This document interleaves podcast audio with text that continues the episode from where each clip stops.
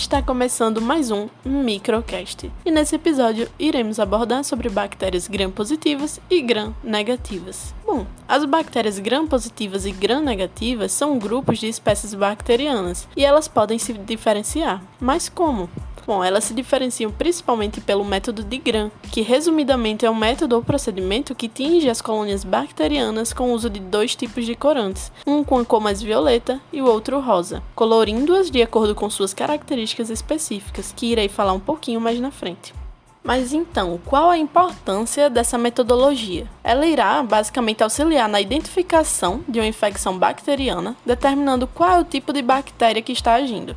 Em outras palavras, a diferenciação entre as bactérias permite ao médico determinar um tratamento eficaz ao paciente, aplicando adequadamente terapia para cada caso.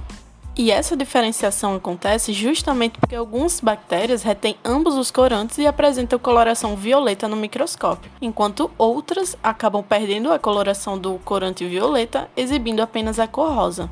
E por que então existe essa diferença quanto à cor? Bom, essa diferença se dá justamente pela característica quanto à composição bacteriana, que em outras palavras, a capacidade de reter o corante dependerá da composição da parede bacteriana. Sendo assim, bactérias gram-positivas apresentam uma grossa camada de peptidoglicanos em sua parede, enquanto as gram-negativas têm uma camada mais fina, envolta por uma segunda membrana lipoproteica com polissacarídeos incrustados encostados. Ou seja, a constituição da parede celular está diretamente relacionada a certas características das bactérias. Por exemplo, gram-positivas são mais sensíveis à ação de antibióticos, como a penicilina, quando comparadas gram-negativas. Isso ocorre porque aquela camada lipoproteica presente na parede das gram-negativas acaba impedindo que a penicilina seja absorvida pela bactéria. E outra característica importante para ser ressaltada das gram-negativas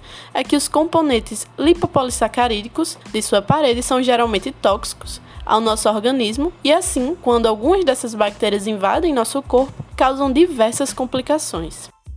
E agora teremos a participação especial da graduanda em medicina do oitavo período pela FRN, Iana Albuquerque, que falará um pouquinho das doenças causadas por essas bactérias. Olá pessoal, tudo bem? Me chamo Iana e como já abordado anteriormente, a diferenciação entre bactérias gram-positivas e gram-negativas é importante para realizarmos as correlações clínicas quanto à sua patogenicidade e aos danos que elas irão causar ao nosso organismo. Além disso, essa diferenciação é fundamental para sabermos qual antibiótico terapia iremos instituir, a depender da infecção apresentada pelo indivíduo, pois sabemos que cada tipo de bactéria responde de maneira diferente a uma classe de antibiótico específica. Dessa maneira, esse tipo de prática é importante para garantirmos uma boa resposta terapêutica e evitar o uso indiscriminado de antibióticos, pois, como também sabemos, pode acarretar em resistência bacteriana e precisaremos, assim, instituir uma terapia cada vez mais potente para eliminar o patógeno do organismo. Mas agora falarei um pouco sobre os tipos de bactérias mais comuns de cada uma das classes e trarei um pouco das correlações clínicas para vocês. Como uma das principais representantes das bactérias gram-positivos, nós temos a Mycobacterium tuberculosis, que é a bactéria responsável por causar a tuberculose. Essa doença pode causar sintomas como, por exemplo, tosse por mais de três semanas, com expectoração purulenta ou não. Além disso, o paciente pode apresentar cansaço excessivo, falta de ar, mas o que é mais comum é a tosse e uma febre baixa, que é mais comum no período da tarde.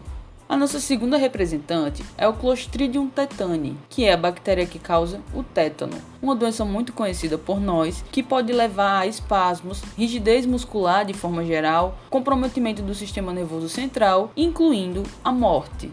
Por outro lado, também temos outras bactérias que podem ser benéficas ao nosso organismo, a exemplo dos lactobacilos. Essas bactérias têm importância clínica no funcionamento normal, fisiológico da nossa microbiota intestinal e vaginal. Por isso, são bactérias que podem ser encontradas rotineiramente no nosso organismo e não necessariamente irão nos causar algum mal ou doença.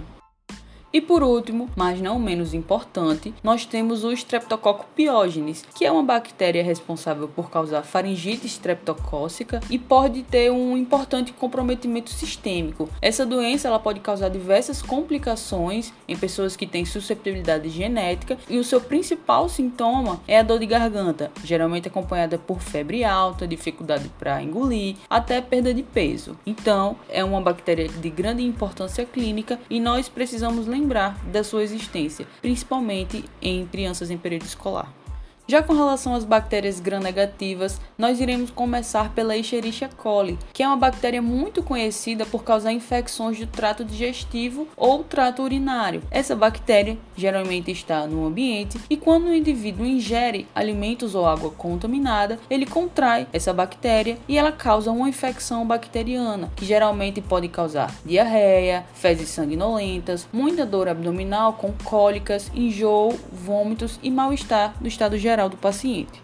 Uma outra bactéria que pode estar presente em alimentos contaminados e a partir da sua ingesta pode levar a infecções gastrointestinais é o salmonella. Essa bactéria pode causar também sintomas gastrointestinais diversos como náuseas, vômitos, cólicas e principalmente a diarreia.